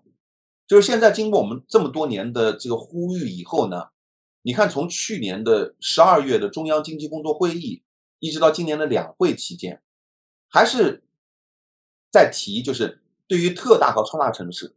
要在住房政策上有一些因城施策的一些这个举措。那么其中特别重要的一个因城施策的这个举措呢，其实就是增加公共租赁房的供应。啊，公共租赁房的供应，尤其呢是当我们意识到，当现在人口流入地的大量流入人口，其实就是两大群体非常重要。一个群体呢就是农民工群体，啊，这部分农民工群体呢，现在在北上广深这样的地方，基本上不太可能通过买来解决自己的住房问题了。那么第二个群体呢，就是新毕业的大学生，那么由于自己职业起步阶段，月月薪，比如说几千块、一万块，面对今天的这个房价，也除非家庭背景很好啊，也很困难。那么这个时候呢，虽然你因为没有买房子，没有享受到资产增值效应，但是实际上呢，我通过政府公共政策来建设大量的公租房，而且呢，我们还在提什么呢？是公租房不能是一个过渡的性质，因为我们现在的公租房的制度啊，这些大城市往往是过渡性质，就是你比如说你在这个公租房只能做五年 或者六年，完了以后你你得出来，那出来以后呢，我就面临相对来说更高的租金。那么有些收入高的人就说，我公租房住完了，我再出来还要再去买房子。那么这个时候呢，我通过公租房的这个提供，就能够把今天的这个房价高的问题，通过公共政策能够这个呃惠及到就是呃一些相对来说支付能力比较弱的啊这样一些群体。那么第二个，我觉得接下来要做的事情就是物业税、财产税啊这件事情呢，我想啊。虽然中央层面没有明确的说哪个时点我就要推出这个物业税和财产税了，但是我相信这个时点是越来越近啊。尽管我也我也不知道哪一天会会推，那么最后就是由于人口流动所导致的不对称的财产积累效应，那么通过财产税的办法，能够把享受财产增值效应多的这部分人群的财产的增值效应，能够通过税收再征收过来。用来未来，比如说去建更多的房子，提供更多的更多的这个公租房，实际上是可以起到一些均等化的作用。啊，有些事情呢，我觉得历史来看，它已经发生了。那么站在今天的时点，我们不可能时光倒流，那我们就去想有没有更好的解决办法，把已经存在的问题把它给解决掉。这个时候呢，我们社会科学能够做的工作，就是去告诉大家这个问题有多严重，我们什么是一个兼顾效率和公平的办法。啊，而不是说，反正我们学者抱怨是没有用的，你光抱怨不解决任何的问题。这里的这讨论的公共政策的一个落脚点吧，就是让怎么让新移民能够在城市里安心的住下来，包括他的子女，包括他的这个父母，对吧？因为我们有空巢老人老人的问题，我们有这个留守儿童的问题。如果能够把这个教育和养老的问题解决了，就解决了很大一部分问题。那您觉得？在城市层面，呃，您您屡次跟这个官员的交流当中，他们有激励做这个事情吗？因为这个完全是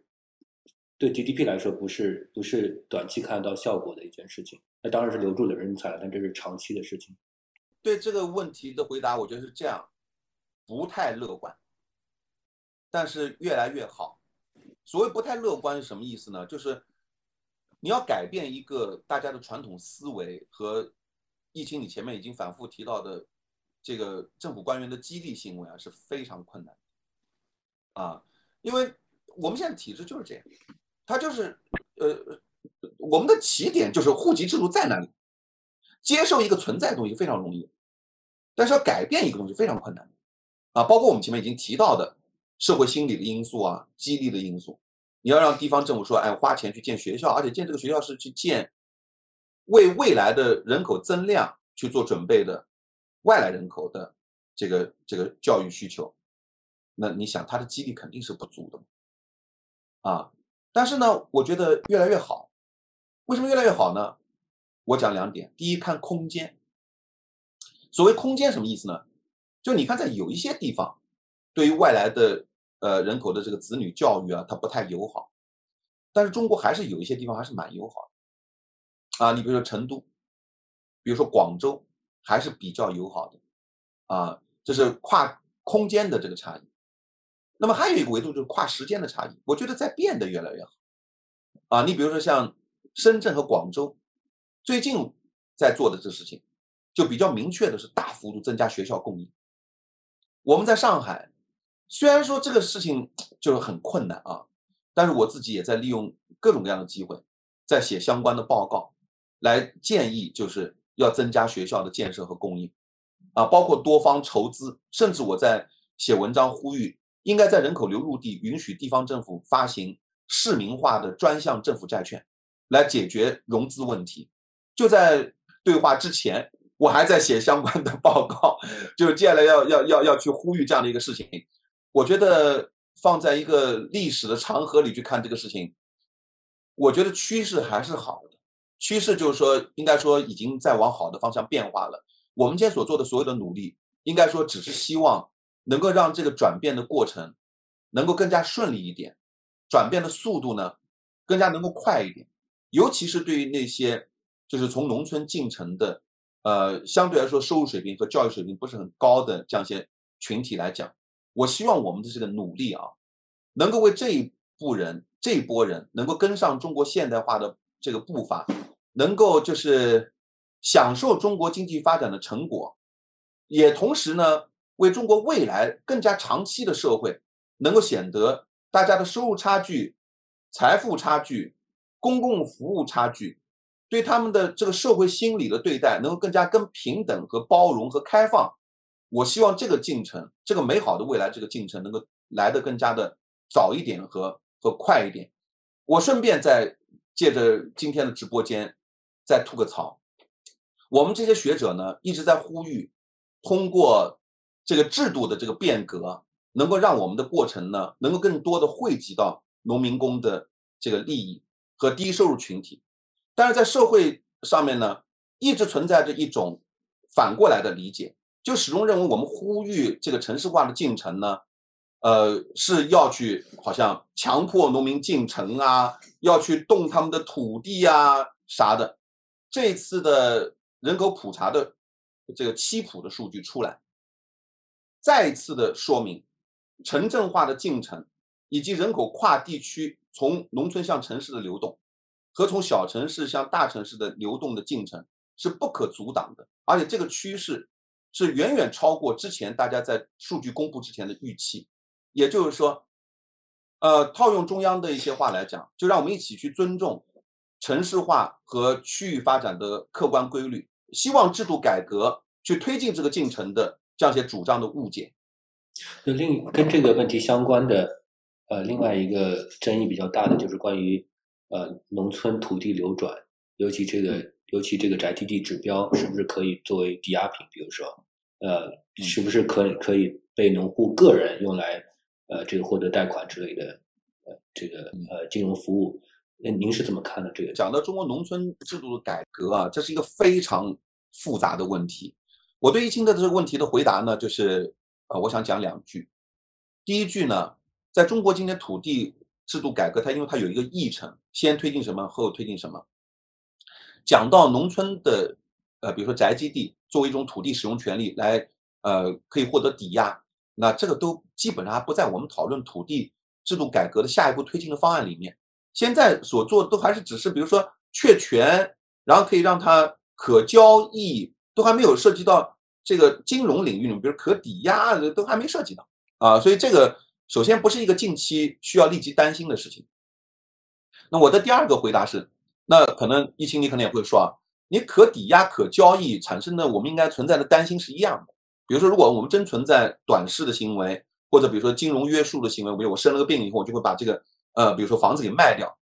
我觉得这件事情，一心你要这样想，包括我们很多怀有同同样的问题的这个朋友啊，你要这样想，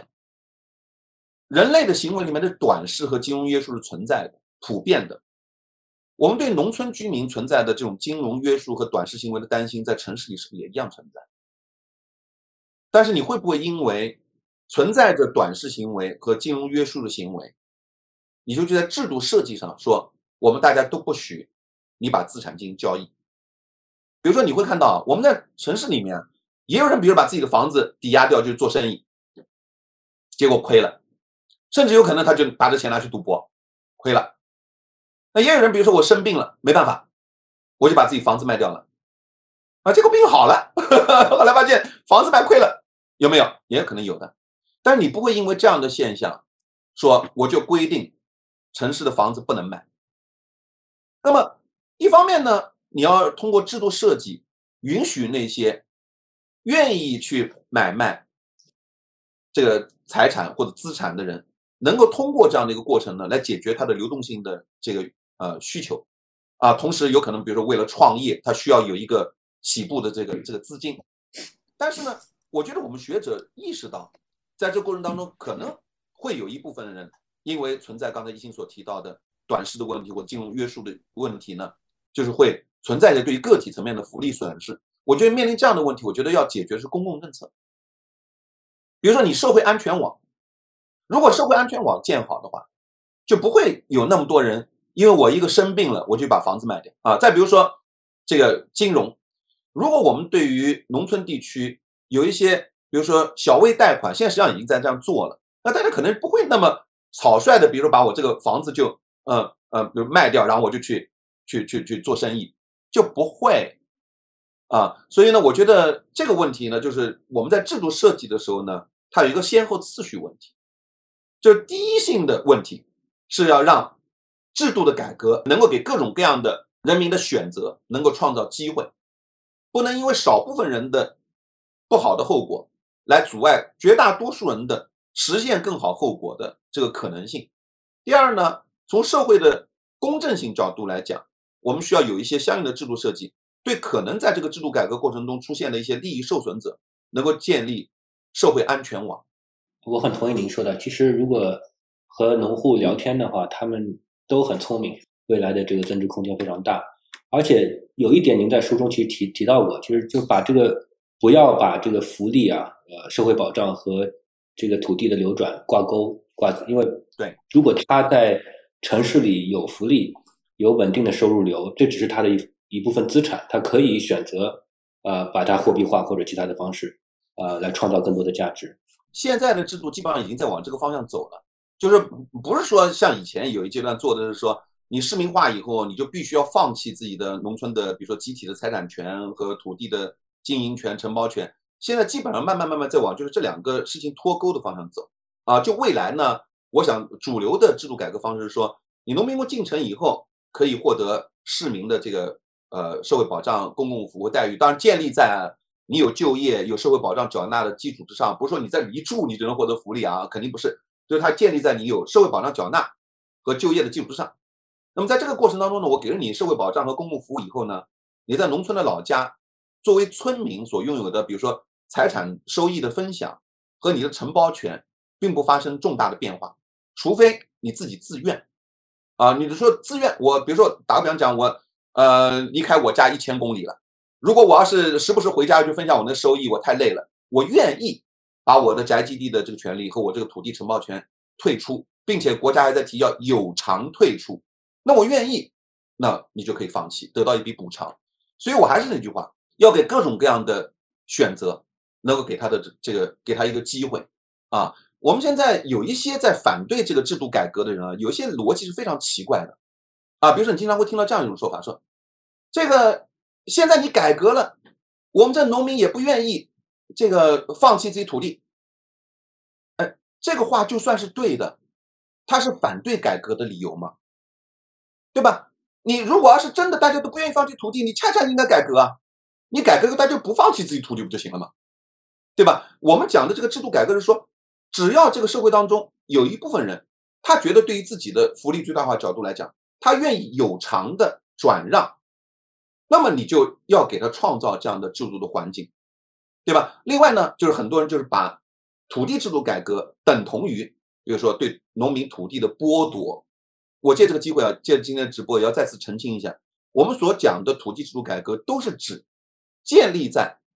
农民进城拥有就业和社会保障的前提之下的，然后呢，他还要自愿有偿的去。退出农村的土地的权利，那么在这个情况下，你制度当然应该创造他选择退出农村土地的权利，而不能说不许。这我觉得这个在任何的逻辑上其实都很难说是为这个农民的利益在考虑。我觉得，呃，持有就是反对农村土地改革的朋友们啊，真的应该多去问问农民怎么想啊，尤其是呃九零后的。呃，很多进城的农民工，这一波的农民工，我可以跟大家讲，很多人连地都没有种过，啊，然后呢，我们今天很多人主张说保留土地作为他的社会保障，我们一边在呼吁呼吁要为这部分进城农民工提供在城市里的社会保障，然后另外一部分人在说要把土地作为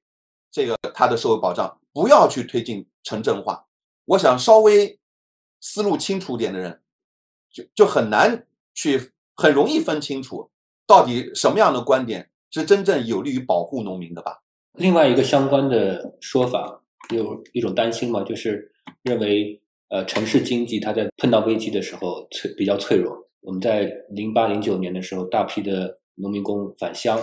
当然也就承受下来了，因为他在呃农村他的这个生活保障的成本比较低。如果你反观美国，呃，去年和今年，他就要花大量的钱，就呃，这 Fed 要印大量的钞票给这些失业的、就没法工作的这个低收入人群，让他们维持生计，因为他们没有没有任何东西可以吃，他们必须去超市买东西。你怎么看这种说法？呃，一心，你这个问题问的非常有非常有代表性。我借着这个问题呢，其实我就是很想讲，我们在讨论公共政策问题的时候，一定要有一个意识。就是当你去提出一个问题，并有相并且有相应的政策的主张的时候呢，你一定要问自己，你这个主张的代价是什么？一定要问这件事情。我之所以今天借着呃易清的这个直播来强调这个问题，我是觉得其实即便专业学者往往都忘了问这个问题啊。那么具体的刚刚讲这个问题的回答，我想大家这样想：我们在城市经济里面面临风险和冲击，农村。面临不面临风险和冲击？对于个体层面来讲，哪里的风险和冲击更大、更频繁？那么，当你对这个问题有了回答以后，你还要再往下问：农民和你谁更清楚对这个问题的回答？我现在可以告诉大家，我最近有一个研究，我这个研究里面发现什么呢？就是我讲一个片段啊，我们就发现就是在这个。呃，今天已经可以观测到的进城打工的农民工群体里，他进城的时间早晚啊，就跟当年他在老家的时候，当年是不是碰到了非常严重的自然灾害有关？因为大家都知道，农业农村的经济是非常严重的，会明显的受到自然灾害的这个影响的，水灾、旱灾、虫灾都可能导致你当年几乎可以欠收。那这就是我们在农村经济面面临到的这个风险。我们每一次的洪水。泥石流、地震，主要冲击的啊，地震还可能例外一点啊，就那些呃洪水啊、泥石流什么之类，冰雪，呃气温、虫害，主要冲击就是农村地区，对吧？你会发现，就是农民在自然灾害比较严重的时候，他就会进城去去打工，说明什么呢？其实农民在决策的时候，他就会考虑在农村地区的这个自然灾害的冲击。和在城市里面就业之间，它有一个权衡的，其实这是农民的选择。那么，我们当谈到城市经济存在冲击的时候，千万不要忘记，有可能农村经济更脆弱。你在城市的经济里面，你还有保险啊，或者说未来的制度设计里，我们提的是要给农民工提供社会保障啊。这个社会保障除了失失业保险以外，还包括市民化待遇以后，它有廉租房啊。你在农村。今天我们能有啥？我们的农业保险为什么那么难建立？就是因为农业保险，它一旦自然灾害来了以后啊，它对于这个经济冲击实在太大了，没有哪个保险公司觉得，哎呦，我可以去做，把这个当做一个生意来做的。所以，其实农村经济是更脆弱。我的第二个回答就是，当经济发生冲击的时候呢，疫情你前面的问题提的对的，就是好像，呃，经济危机到来以后啊。好像一些城市经济啊，大城市经济受到冲击特别大，然后导致失业了。但是你反过来想，恢复的时候谁恢复的快呢？就是我们最近也有一个研究，我们一个团队在做，其实我们也用到一些大数据的手段，我就可以用数据告诉大家，恢复的时候就是越大的城市，经济发展条件越好的城市，恢复的也越快。那这就是最近我们在城市经济里面提到的一个词，叫韧性。就是说，你看它衰退的时候，它可能衰退很厉害，但恢复也恢复的很快。所以，任何的事物啊，它有两面。我认为呢，我们从社会公众的选择角度来讲，这些信息都是充分的。比如说，我们每个人都能够体会到经济危机的冲击给我们每个人带来什么样的影响。那么，社会政策能够做的什么？就是当你面临社会冲击的时候，我要给你这个。呃，社会安全网的这个保障，比如说啊，当经济危机带来冲击的时候，我们不能说哦，农民在城市里面遭受经济冲击了，他就回到农村帮你去消化经济危机。你从政策制定的角度来讲，你应该怎样？就是下一次中国经济如果再出现经济危机的冲击，或者说疫情的冲击这种类型的冲击，你要让这些农民能够在你城市里待下来。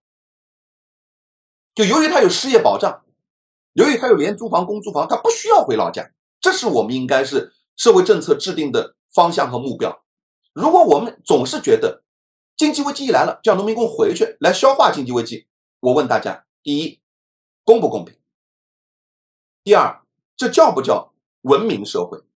和现代化国家？对吧？这是我的第一个这个政策上的观点。第二个，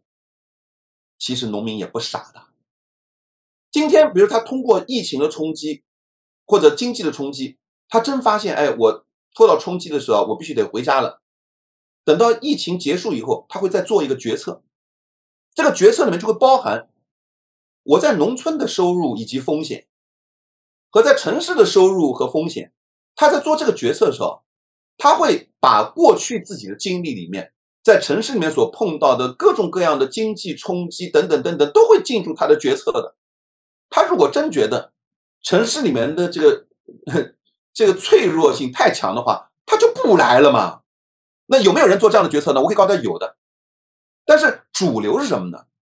这次七普数据告诉大家了呀。七普数据告诉大家，哪怕在去年经济的下半年，应该说疫情的冲击还没有完全恢复呢。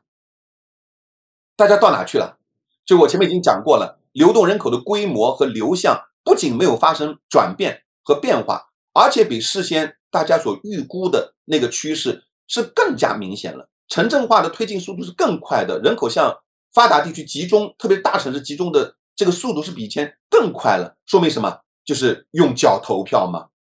老百姓自己有理性的计算的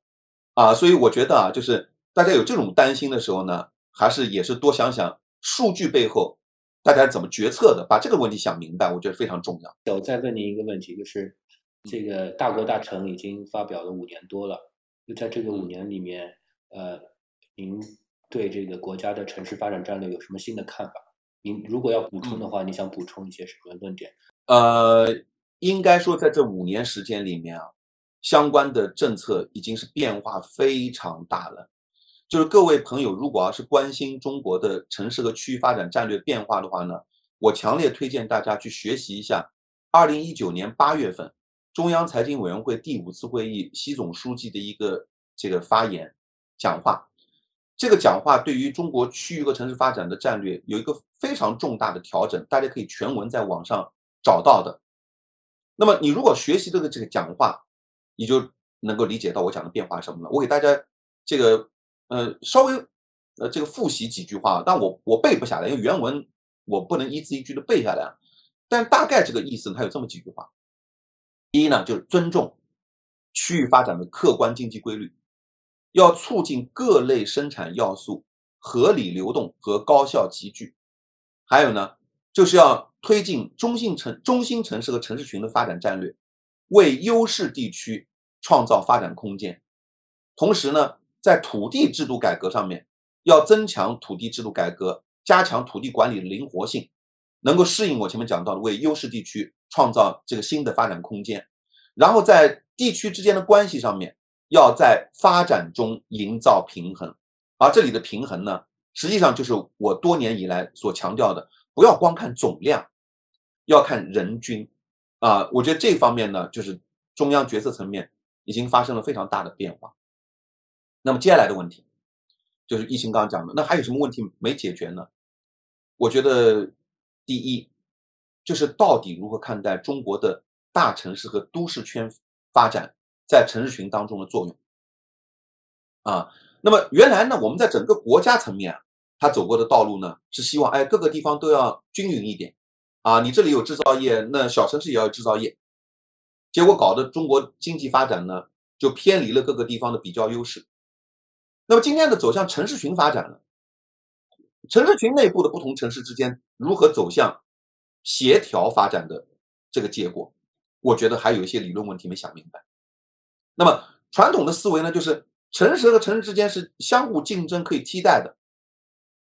那么如果要是这样的一种关系的话呢，我们就拿写论文来来做比较。易清发表了一篇 Top Five，我肯定要减少一篇 Top Five，那么这样一来的话呢，所谓均衡发展呢，就是一清你别发展了，我来发吧，那我们就均匀发展了。但是如果要是城市群发展，什么意思？就如果一清的学术做的再好一点，他带着我一起发，那这两者就不矛盾了吗？那么现在呢，我觉得我们关于城市之间如何协调发展的这个机制啊，还停留在。你发文章我就别发文章了，你有制造业我就没有制造业了，这种思维之上，它走向的结果呢，实际上不是一个城市和城市之间相互协调，啊，有序的、有分工的一种发展模式。那么接下来呢，我认为要进一步去梳理中心城市如何进一步的发挥，带动外围中小城市发展的这么一个道路，啊，这是我觉得第一个理论问题。那么第二个问题呢？就是核心的大城市怎么发展？从世界上的趋势角度来讲，核心大城市啊一定会逐渐走向就是都市圈跟周边的中小城市呢要连片一体化发展的。但是它的矛盾在哪里呢？我们既有的中国城市的规划、建设、投资、公共服务的提供，我们的财政体系等等，都是按照行政管辖边界来划定的。比如说上海做规划的时候，做的是上海管辖的六千平方公里的规划。深圳做规划的时候，他只做两千平方公里的规划，但是其实都应该去做，比如说深圳和东莞、惠州怎么变成都市圈，上海跟周边的昆山、太仓，南边的吴江、嘉兴怎么做一体化的都市圈规划？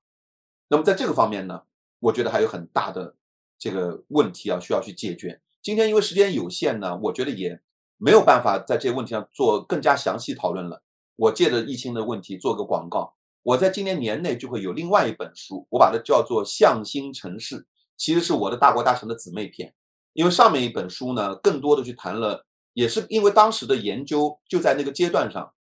谈了很多关于国家和区域层面的发展。我接下来这本叫《向心城市》的这本书呢，会更加多的讨论城市的发展，以及城市和城市之间的关系啊，包括城市群、都市圈的问题啊，希望也能够同样引起大家的关注。啊，特别是对于学术界的年轻朋友来讲，也许我的有些书里面提到一些问题啊，也能给大家去写一些很具体的论文，找到一些 topic，那我觉得也蛮高兴。那您要有时间的话，是不是可以回答几个听众的问题？我来挑两个。当然没问题。一个是如何平衡兼顾城市化进程和乡村振兴的关系啊？另外一个问题是，您怎么看待骑手等非正式就业和城市发展的关系？呃，还有一位呃朋友问到这个现在出现的一些候鸟型城市，如海南。它是这个季节性的这个人口流入和流出，啊，您怎么看这个现象？第一个关于城市化乡村振兴如何兼顾和平衡，对这个问题的回答我是这样想的：乡村振兴和城市化进程，它是同时进行的。乡村振兴天然的就需要在城市化进程当中来推进，为什么呢？因为农村地区产业结构啊，它是以农业、旅游和自然资源为主的。而农业、旅游和自然资源呢，它的经济的总量是非常有局限的。当然，有些朋友说啊，我在农村地区可以百业待兴。那你要想到，你再百业待兴，你搞一点制造业，你的规模跟城市地区、跟大城市地区是是不可能去比的。那这时候你的经济总量是少的嘛？那么当你的经济总量是少的时候啊，其实啊，就需要通过减少人口来提高人均。那么在这过程当中呢，你会发现。出现农业的规模化和现代化，再加上呢，比如说旅游的相关行业会出现人均的这个销售收入会会提高。那么与此同时呢，不光人均收入会提高，农村地区还会出现环境改善啊。今天如果大家去一些人口流出的一些地方去做调研，你就会看到，农村随着人口流出啊，农村地区的生态环境在自然恢复啊。比如说原来光秃秃的山，现在人少了，又没人砍柴了，山上植被开始恢复了。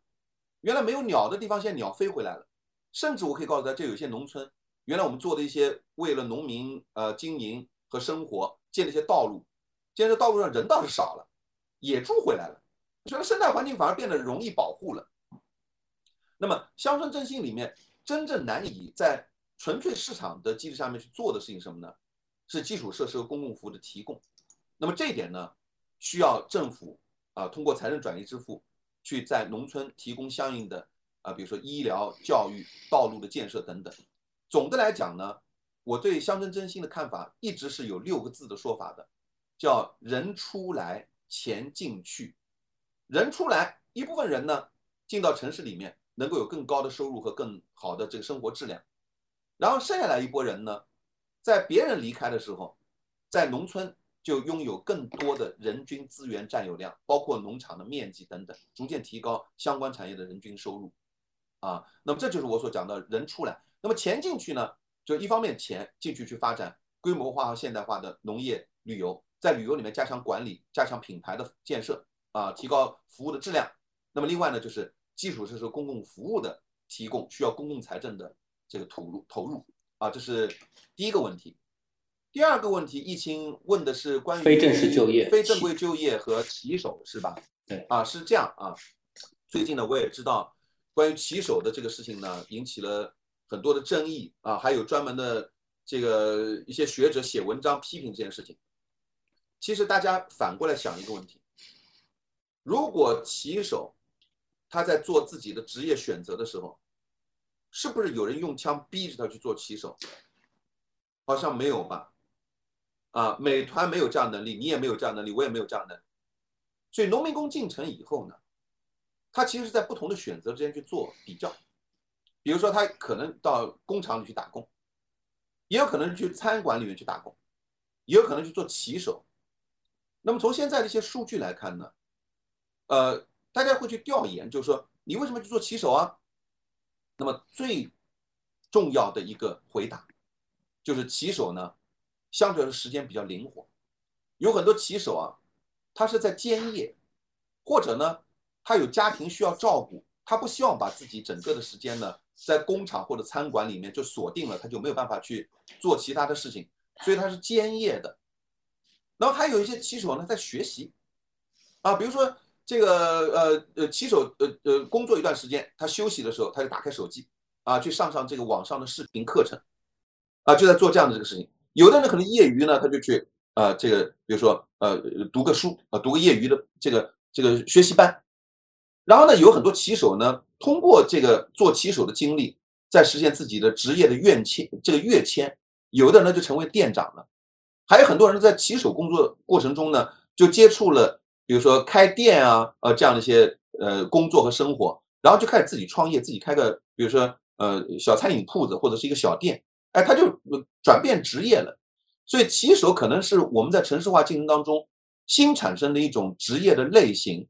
它能够比较有效的促进相关人群的收入的提高，还有在城市里的经验的积累。那么。我认为呢，我们的社会应该对城市里面所产生的这种新的业态啊，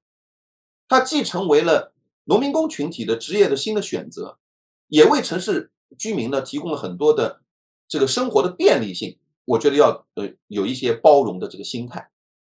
那么当然，这种灵活就业有没有带来新的问题？带来，带来了新的问题。比如说，原来我们的社会保障制度啊，都跟你在单位呃就业，然后签一个劳动合同，然后有相应的。这个呃失业保险啊，呃医疗保险啊，有这样的这个保险机制。那么在灵活就业的情况下，社会保险的这个机制啊，怎么建立起来，能够有效的保障这部分呃呃骑手这样的灵活就业形式的这个呃呃社会安全啊，还有他自己的比如说失业风险啊、医疗的风险，我觉得这个问题接下来才是真正的制度的这个设计的这个重点。而不是呃一棍子把这些事情啊新生事物都把它给啊打死啊！我觉得这里面呢，那这其实换句话来讲，也是我们这个学术研究啊需要关注的话题。因为社会呃经济的发展实在速度非常快，有新的就业形式啊，新的业态的这个发生。坦率讲，我自己作为一个呃研究经济学的学者，我觉得我们经济学界整个对今天的新的业态和新的技术的这个关注啊。其实不太够啊，我觉得需要改进。第三个问题，候鸟型的城市呢，它是有特殊的原因的，往往这种城市呢，它都具有这个旅游城市的这个特点啊，旅游城市的特点。然后呢，这个呃，由于它的气候条件比较好，那么有一些呃呃人呢，他就候鸟啊，比如说我半年在相对来说气候条件不好的地方，半年呢我到气候条件好的地方去。那么，呃，另外一种呢，它就是在生命阶段里面，它分阶段。比如说我年轻的时候，我在大城市工作，但年老了以后呢，我到一些气候和自然条件比较好的地方，我去养老了啊。他生命里面分成退休前和退休后，分成这两段。我认为呢，大家对这样的现象，也应该看到，这也是人民对美好生活的向往。那么，它有没有这个连带的后果呢？有的，比如说易清，你刚呃提了这个问题，代表啊今天的这个呃听众和观众提的这个问题，这问题存在不存存在的？它可能比如说通过推高房价啊，但是我觉得你当看到一个事政事物的负面影响的时候呢？你要看到正面的影响，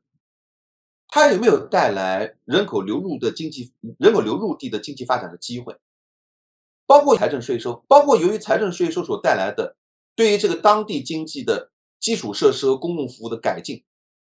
我觉得客观冷静的来讲是有的。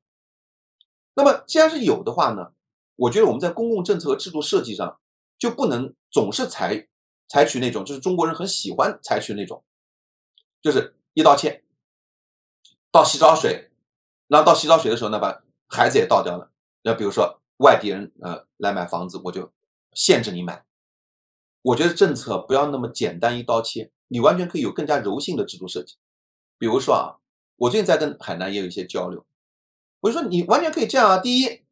接下来不是要征收物业税和财产税了吗？